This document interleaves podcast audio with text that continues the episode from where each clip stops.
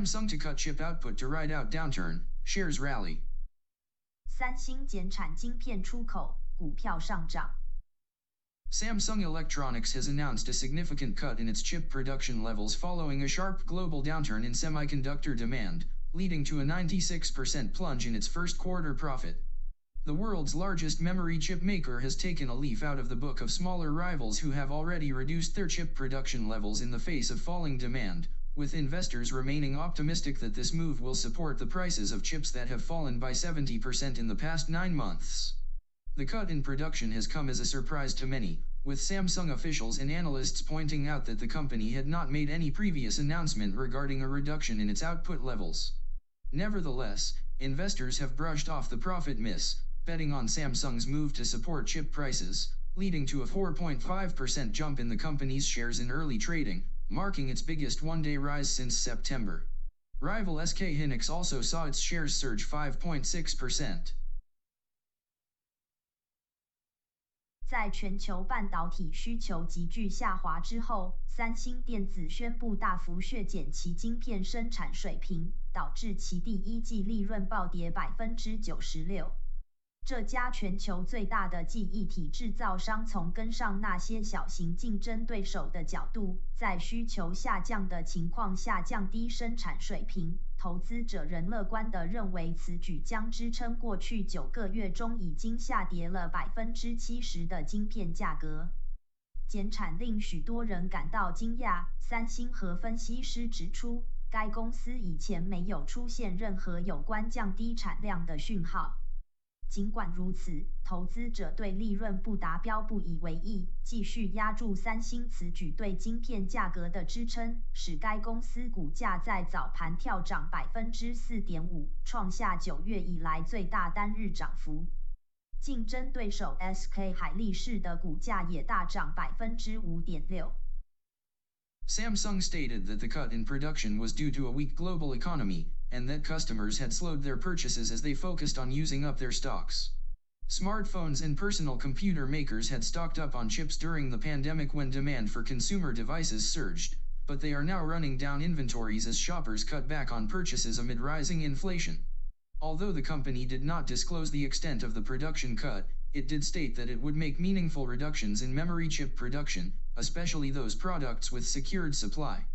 This move is seen as a significant signal by the market, as Samsung had previously indicated that it would make small adjustments, such as pauses for refurbishing production lines, but not a full-blown cut. 三星表示，减产的原因是全球经济疲软，其客户专注于去化库存的同时，也放缓了拉货。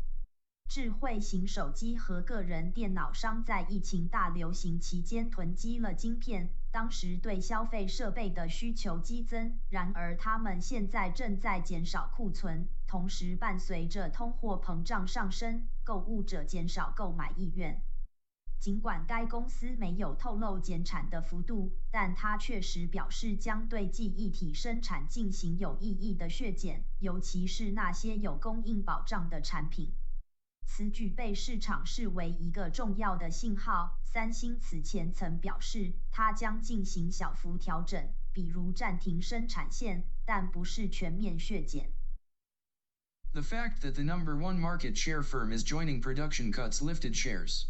SK Hynix and Micron have declared production cuts, but only Samsung had not, so the market was watching for it, said John Park, an analyst at Daishin Securities.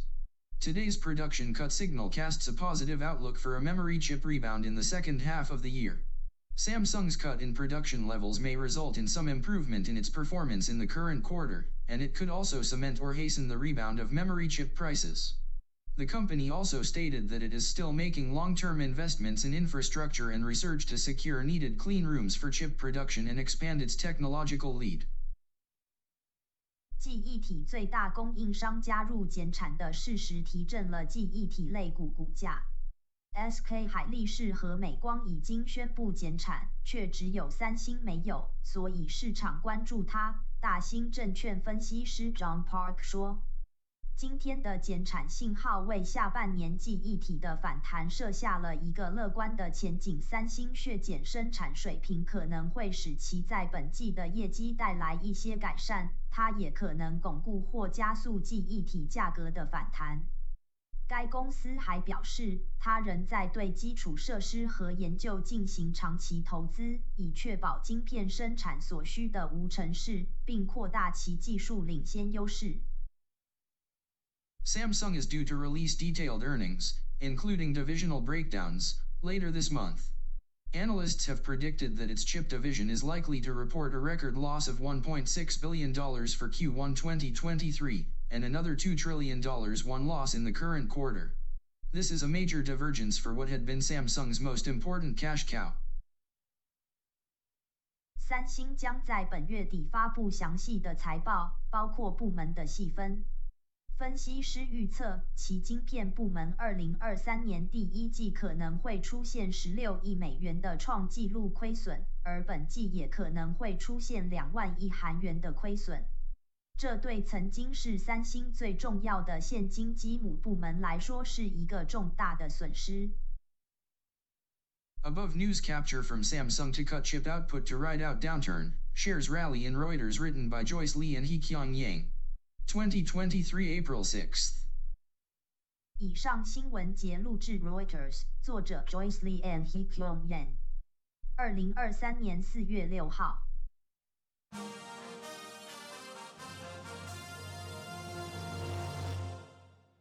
U.S. labor market loosening as job openings approach two-year low. 美国就业市场冷却至两年新低。 In February 2023, the U.S. saw a decline in job openings to the lowest level in almost two years, suggesting a possible easing of the country's labor market conditions. According to the monthly Job Openings and Labor Turnover Survey, JOLTS, the number of job openings fell by 632,000 to 9.9 million on the last day of February, the lowest level since May 2021. The drop in job openings occurred across most industries, with the professional and business services sector and healthcare and social assistance industry hit the hardest. The construction industry, on the other hand, had an increased demand for workers, with job openings increasing by 129,000. Economists polled by Reuters had forecast 10.4 million job openings, highlighting the larger than expected decline in job vacancies reported by the U.S. Labor Department. Despite the decline, the labor market remains tight, with 1.7 job openings for every unemployed person in February, down from 1.9 in January. This ratio has been closely monitored by the Federal Reserve, who have been considering whether to pause its interest rate hiking cycle. 二零二三年二月，美国职位空缺下降到近两年来最低水平，这表明劳动市场状况有所缓解。 根据每月的职位空缺和劳动流动力调查，二月的职位空缺数量减少了六十三点二万，至九百九十万，是二零二一年五月以来的最低水平。职位空缺的减少，大多数行业都出现，其中专业和商业服务产业以及医疗保健和社会援助产业所受到的冲击最大。另一方面，建筑业对工人的需求增加，职位空缺增加了十二点九万个。根据路透社调查的经济学家的预测，将会有一千零四十万个职位空缺，显示美国劳动部报告的职位空缺下降幅度超过预期。尽管下降，劳动力市场仍然紧张。二月份每一个失业者将有一点七个职位空缺，低于一月份的一点九。这一比例一直是联准会密切关注的指标，他们一直以此考虑是否暂停加息周期。The labor market situation has been a matter of concern for the U.S. Federal Reserve, who have been trying to tame high inflation with aggressive rate hikes. However, against the backdrop of banks tightening lending standards, some economists worry about a sharp weakening in the labor market. There have been layoffs, mostly in the technology and housing sectors, leading to fears of widespread job losses in the economy. In March 2023, the Fed raised its benchmark overnight interest rate by a quarter of a percentage point but indicated it was on the verge of pausing further rate hikes due to financial market turmoil. The U.S. Central Bank has hiked its policy rate by 475 basis points since last March, from the near zero level to the current 4.75%-5.00% range. 劳动力市场一直是联准会委员会密切关注的问题，他们一直试图通过积极的加息来压制高通膨。 然而，在银行收紧贷款的背景下，一些经济学家担心劳动力市场会急剧减弱，而出现裁员。裁员主要在技术和住房部门，导致人们担心会出现大范围的失业。二零二三年三月，联准会将基准隔夜利率提高了四分之一个百分点，但由于金融市场的动荡，它即将暂停进一步加息。自去年三月以来，美国央行已将其政策利率提高了四点七五个基点，从接近零的水平提高到目前百分之四点七五到百分之五点零零的范围。Despite the decline in job openings, the number of people voluntarily quitting their positions increased 146,000 to 4.0 million in February. These resignations were mostly in small businesses.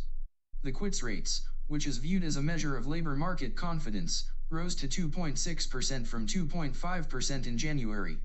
It is, however, down from the 2.9%-3.0% range in late 2021 and early 2022 when job hopping was at its peak.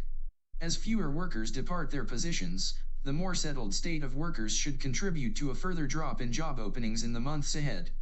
This should also help to further reduce wage growth.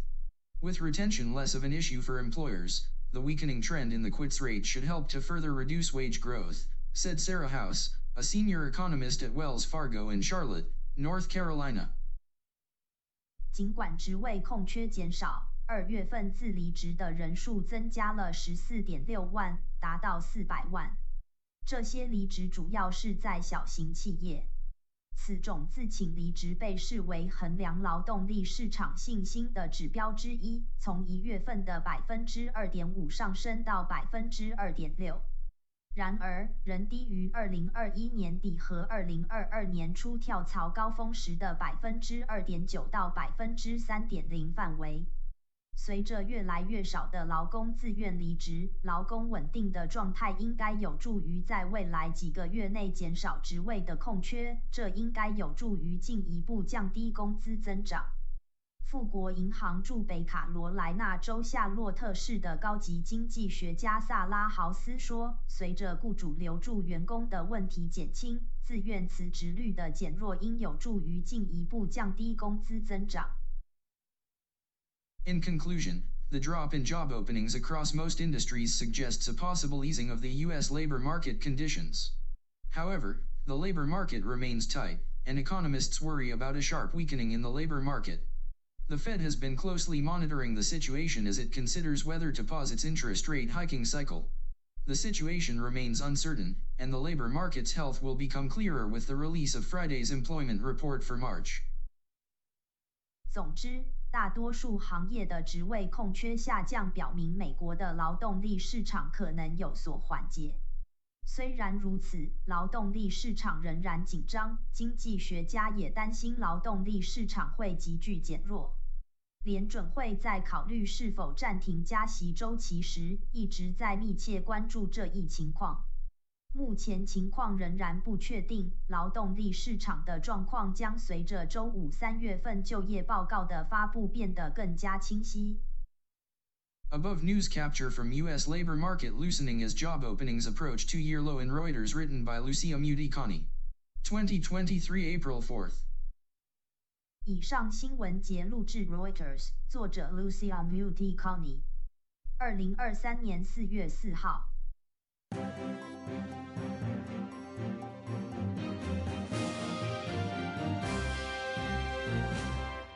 The U.S. economy is still creating problems for the Fed. 美国经济对联准会造成问题。The U.S. Federal Reserve has been aggressively raising interest rates over the past year to combat inflation and a strong labor market, but the effects of these actions have not yet been seen in the data.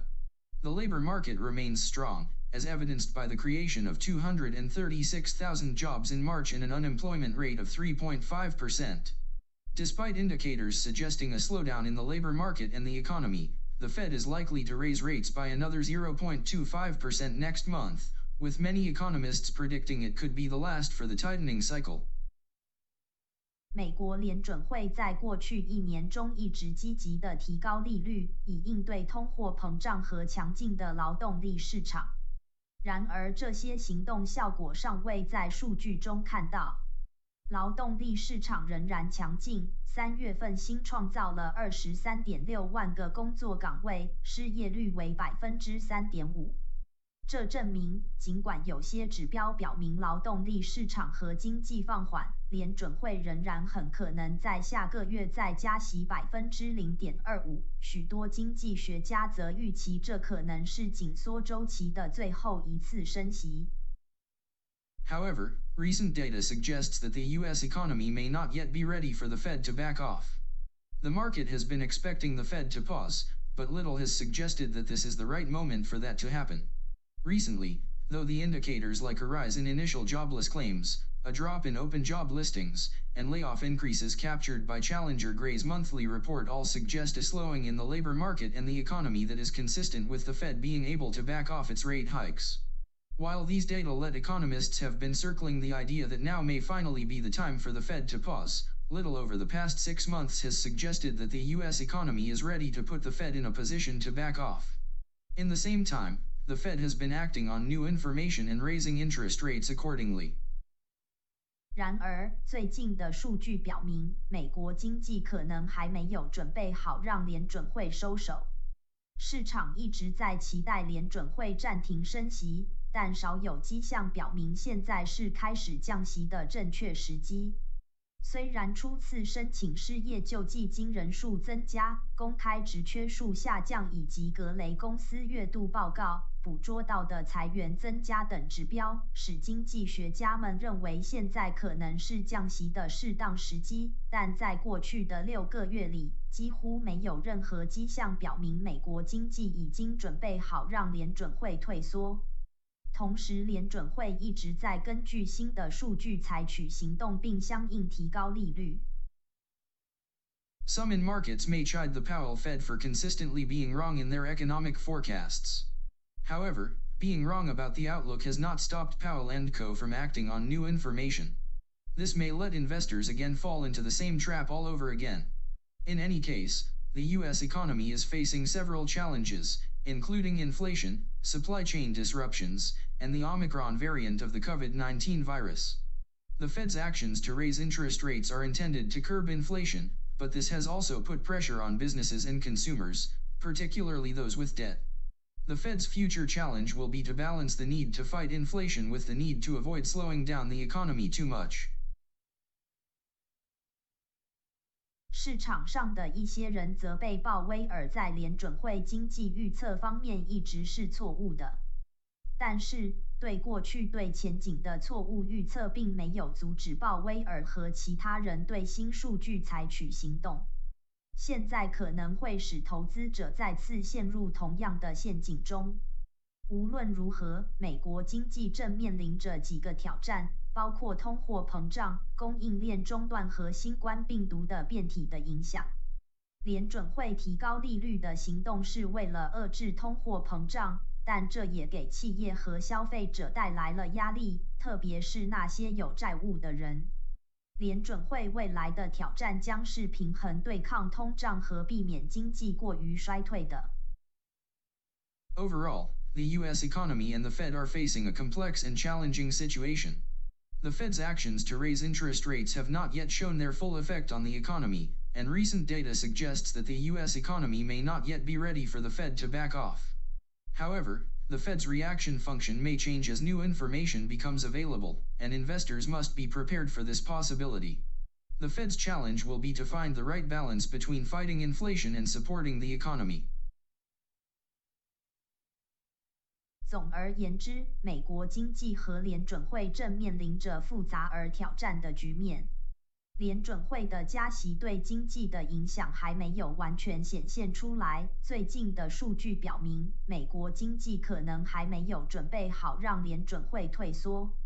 然而，随着新数据的出现，联准会的动向可能会改变。投资者必须为这种可能性做好准备。联准会的挑战将是在对抗通胀和支持经济之间找到正确的平衡。Above news capture from the U.S. economy is still creating problems for the Fed written by Miles Udland in Morning Brief. 2023 April 7th.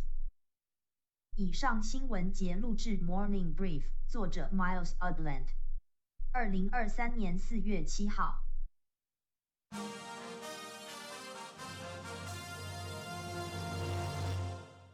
U.S. bank lending slumps by most on record in final weeks of March.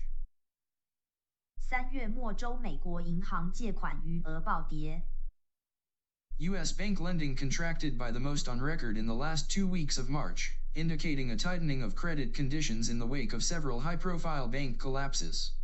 The pullback in lending in the last half of March was broad and included fewer real estate loans, as well as commercial and industrial loans. Commercial and industrial lending,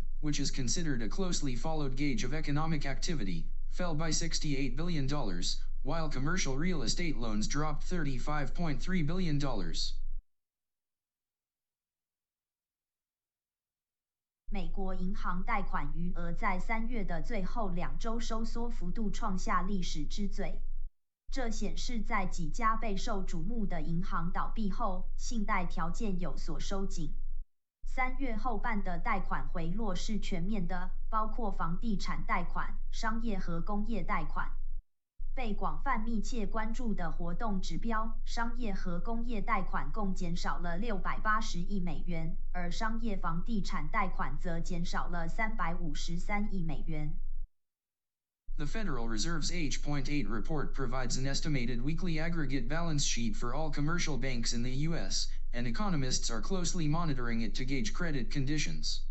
The report showed that lending decreased $23.5 billion at the 25 largest domestically chartered banks in the latest two weeks and plunged $73.6 billion at smaller commercial banks over the same period.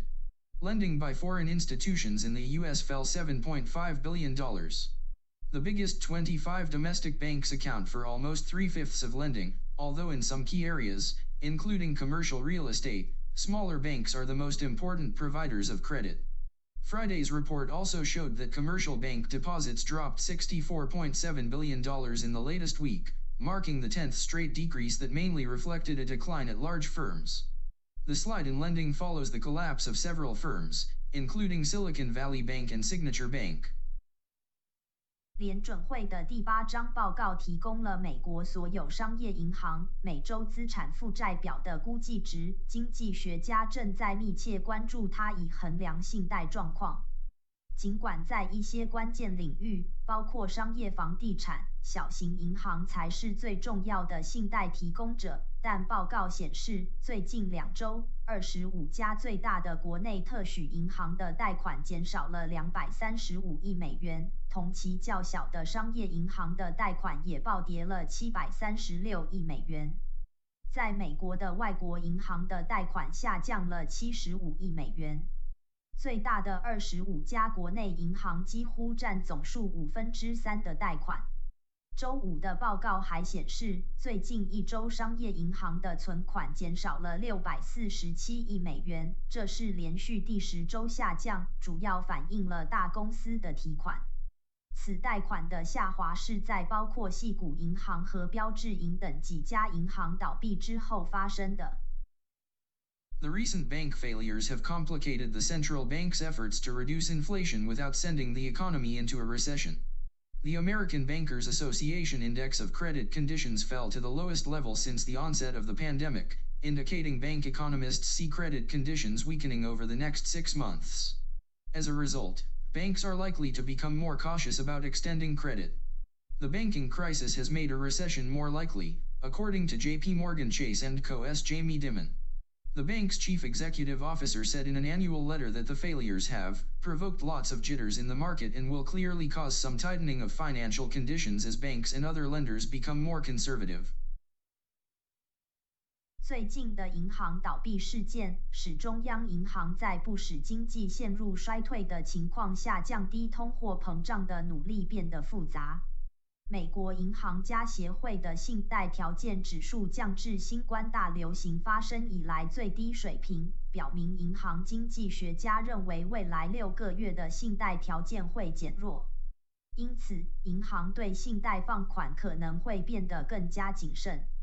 摩根大通的杰米戴蒙表示，银行业危机使经济衰退的可能性更大。该银行的执行长在年度信件中说，这些挫败在市场上引发了很多不安，并且会导致金融条件的收紧，因为银行和以及贷款人将变得更加保守。The Fed's report on assets and liabilities of commercial banks includes breakdowns of credit by destination, such as consumer, real estate, and commercial loans, as well as categories based on bank size. The report also showed that by bank size, domestically chartered banks made divestments to non-bank institutions that affected $60 billion in loans in the week ended March 22, meaning those loans are no longer held by commercial lenders. In conclusion, the recent contraction in U.S. bank lending highlights a tightening of credit conditions following the collapse of several high-profile banks. The banking crisis has made a recession more likely, and economists are closely monitoring the Fed's H.8 report to gauge credit conditions. As banks become more cautious about extending credit, it remains to be seen how this will impact the overall economy in the coming months. 联准会关于商业银行资产负债表的报告包括按科划分的信贷，如消费者、房地产和商业贷款，以及根据银行规模划分的类别。 报告显示，按银行规模划分，在截至三月二十二日的一周内，国内特许银行向非银行机构进行撤资将近六百亿美元的贷款，这意味着这些贷款不再由商业贷款人持有。总而言之，最近美国银行贷款的收紧，凸显了几家高知名度银行倒闭后信贷环境的改变。银行业危机使经济衰退的可能性大增。经济学家也密切关注美联储的第八报告，以衡量信贷状况。随着银行对发放信贷变得更加谨慎，这将对未来几个月的整体经济产生怎样的影响，还有待观察。Above news capture from U.S. bank lending slumps by most on record in final weeks of March, written by Alex Tanzi and Bloomberg. 2023 April 8th. 以上新闻节录制彭博，作者 Alex Tanzi。二零二三年四月八号。The above podcast news were from April 2nd to April 8th, 2023. 以上播报为二零二三年四月一号至四月八号财经新闻。